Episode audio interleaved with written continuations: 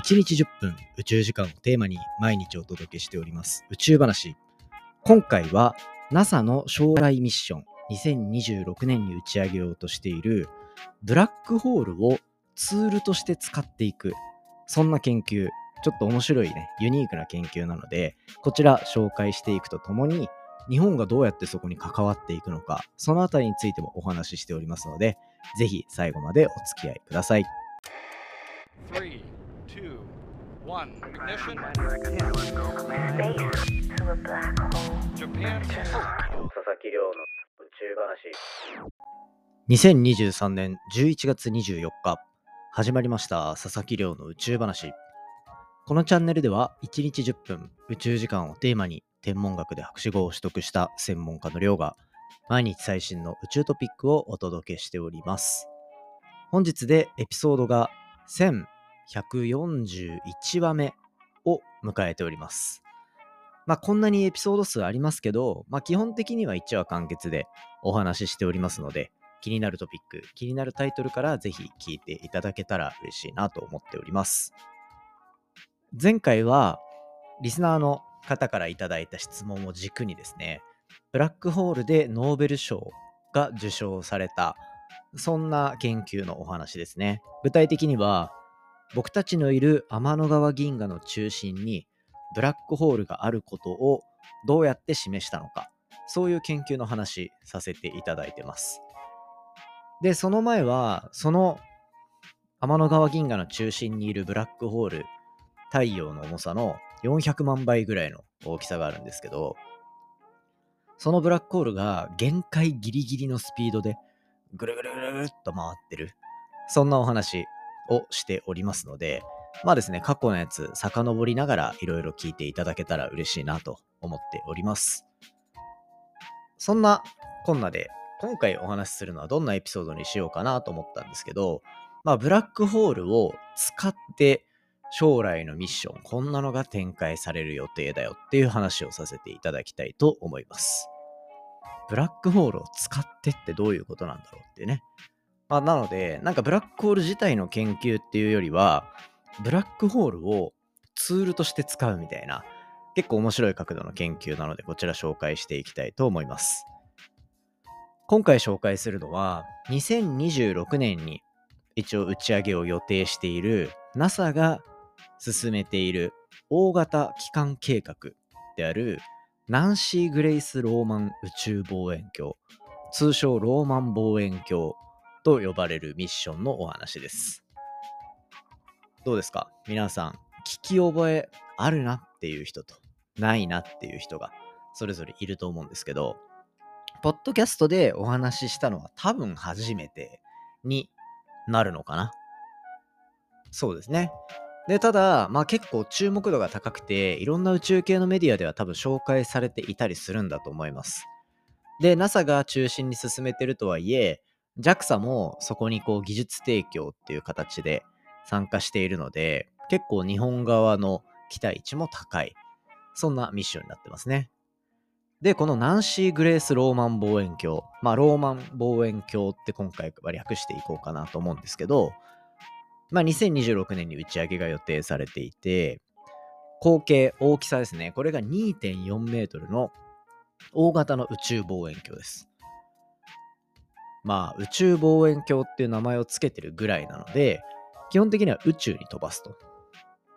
人工衛星として宇宙に飛ばして、で、そこから、まあ、いろんな天体を見ていくっていうような、そういうイメージになってます。で、これ面白いのは、ハッブル宇宙望遠鏡の上位互換っていう感じですね。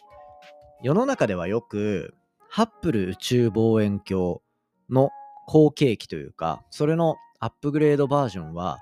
ジェームス・ウェッブだっていう話をよくされるんですけど、まあ確かにジェームス・ウェッブは、ハッブルよりもより遠くを見れる、深い宇宙を見れる、そういう特徴があります。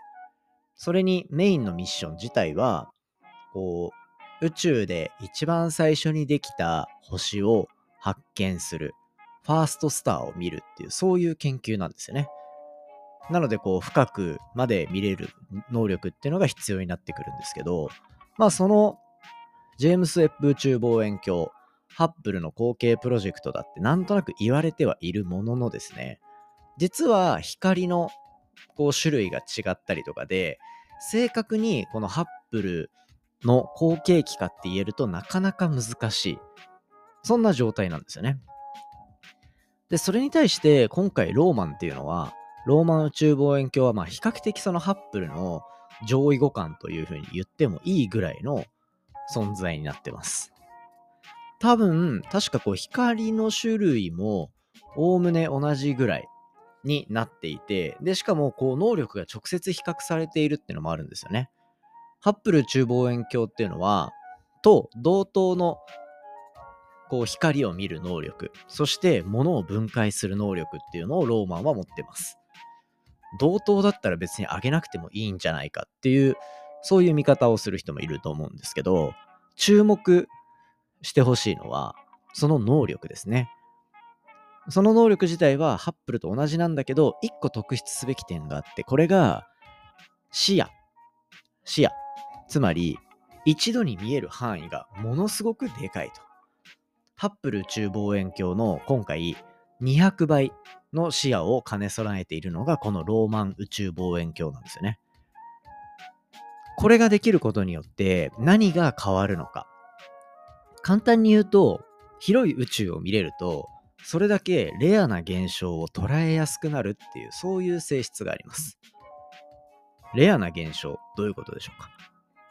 宇宙空間ではたまにこう爆発が起きたりとか、いきなり閃光みたいなのがね、光がバーって出たりとか、そういったものが発生するんですよ。そういうのって基本的には予測が不可能で、突発的な現象だというようなところで、なかなかそういう現象っていうのを統計的につかむっていうのが難しかったりするんですよね。で、しかもこれ難しいのが、広い範囲をカバーしようとすると、それだけ深く見る能力っていうのが下がっていくっていうような、まあ、一種、そういうトレードオフがあるんですよ。そのトレードオフのせいで、突発天体に対する研究っていうのは、まあ、いる結構一定進んでるものの、なかなか深くまで見れないっていう、そんな状況がありました。しかし今回は、この技術発展のおかげで何が起きたかっていうと、ハッブル宇宙望遠鏡の目の良さっていうのをそのままキープしながら、200倍の広さを見ることができる。つまり、ハッブルで見つけていたようなその超新星爆発とか、なんかハッブルが見れたはずの超新星爆発とか、それこそ僕が研究していて、ポッドキャストでも何度も話している恒星フレア。太陽の表面で起こる爆発現象みたいなやつですね。そういうのが、ハッブルが見つけるよりも200倍見つけやすくなると。宇宙をやってる人間のこの数字の感覚っていう話この間したんですけど、200倍っていうとわ、すごい変わったなって言える。基本的に天文の研究やってる人は、10倍より大きくないとなかなかその数字の性質を認めてくれないっていう、そういうシビアな人間たちなんですよね。なので、こう200倍って言われると、あ、相当いい能力ですね、みたいな。で、この能力こそがローマン望遠鏡のこう主力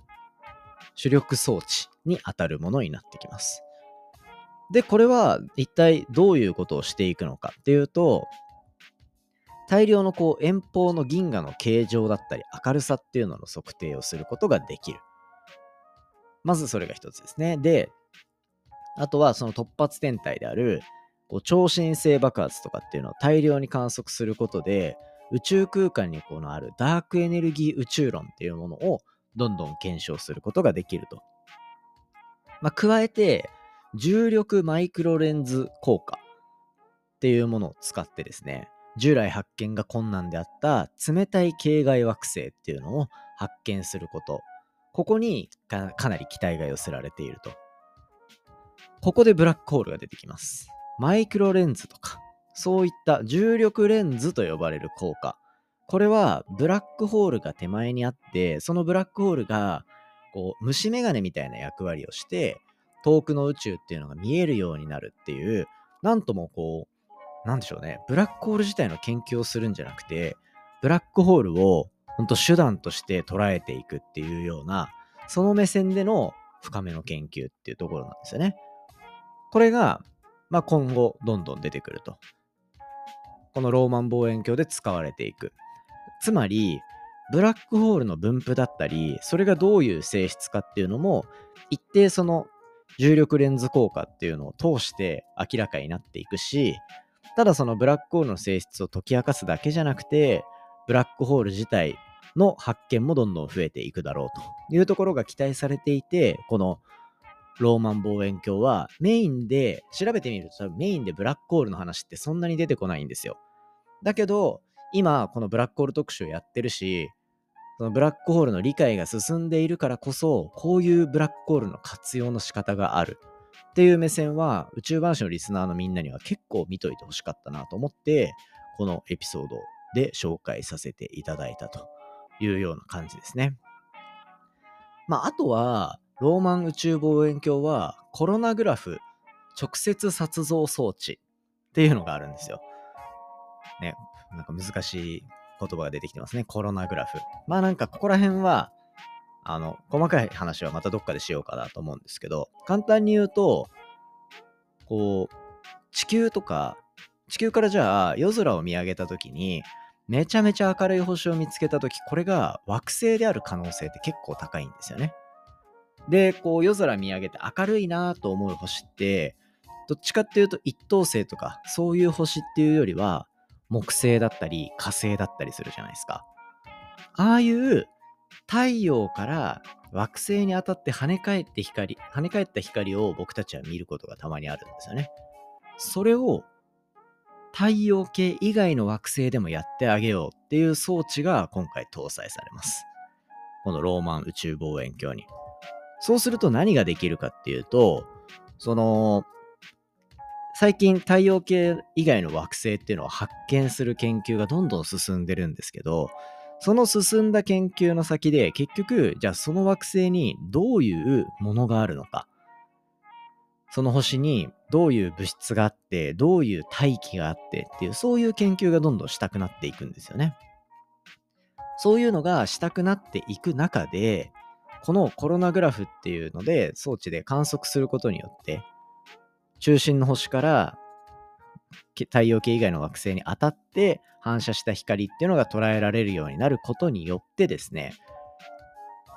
反射の成分を見ることで、その惑星に一体どういう物質があるのかっていうところまで明らかにしようっていうのが、今回研究として取り上げられている部分ですね。だまあこれができるようになると、こう地球みたいな惑星を見つけるぞっていう時みたいに、この星には酸素とかがこれぐらいあって、水素それどれぐらいあって、窒素どれぐらいあってみたいな、そういったところがどんどんどんどん解明されていく足がかりになるんじゃないか。っていうのを期待されてるのもこのローマン宇宙望遠鏡の特徴の一つですね。だから2026年に打ち上げて、まあ成果が出てくるのは27年、28年とか、そういったタイミングになってくると思うんですけど、まあ2030年を前に、人間はどんどん月に行って新しいことしていくことだけじゃなくて人工衛星の性質もぐぐぐっと上がっていく。まあそういったところが期待されているってとこですね。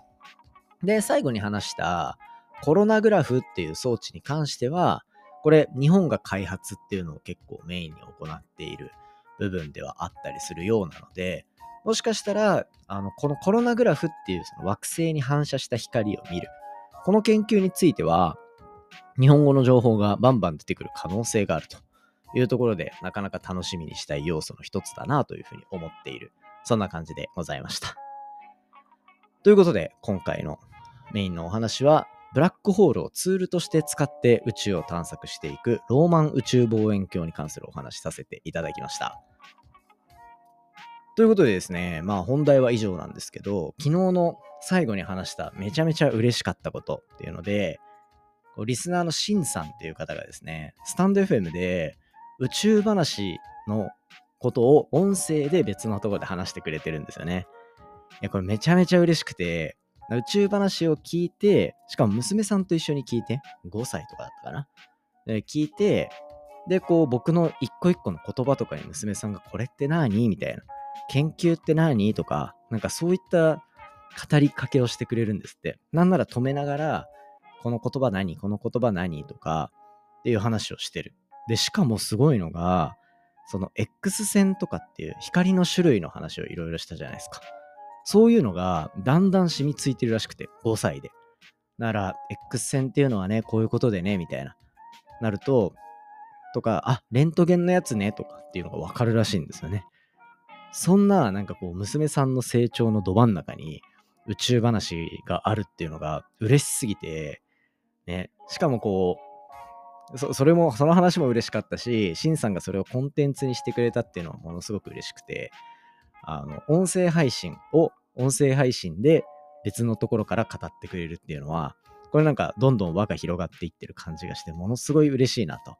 思ったので、ぜひですね、こちらちょっと聞いていただけたらと思います。概要欄にリンク貼っておこうと思っていて、まあそれに加えてですね、このシンさんがやっているドロ、ドロ 3F だっけな？ドブか。ドブ3ラジオだ。こちらですね、ぜひ楽しんでいただけたらいいんじゃないかなと思います。いろいろね、あの、集英社の連載の話とかもしてくれて本当に嬉しいです。ありがとうございます。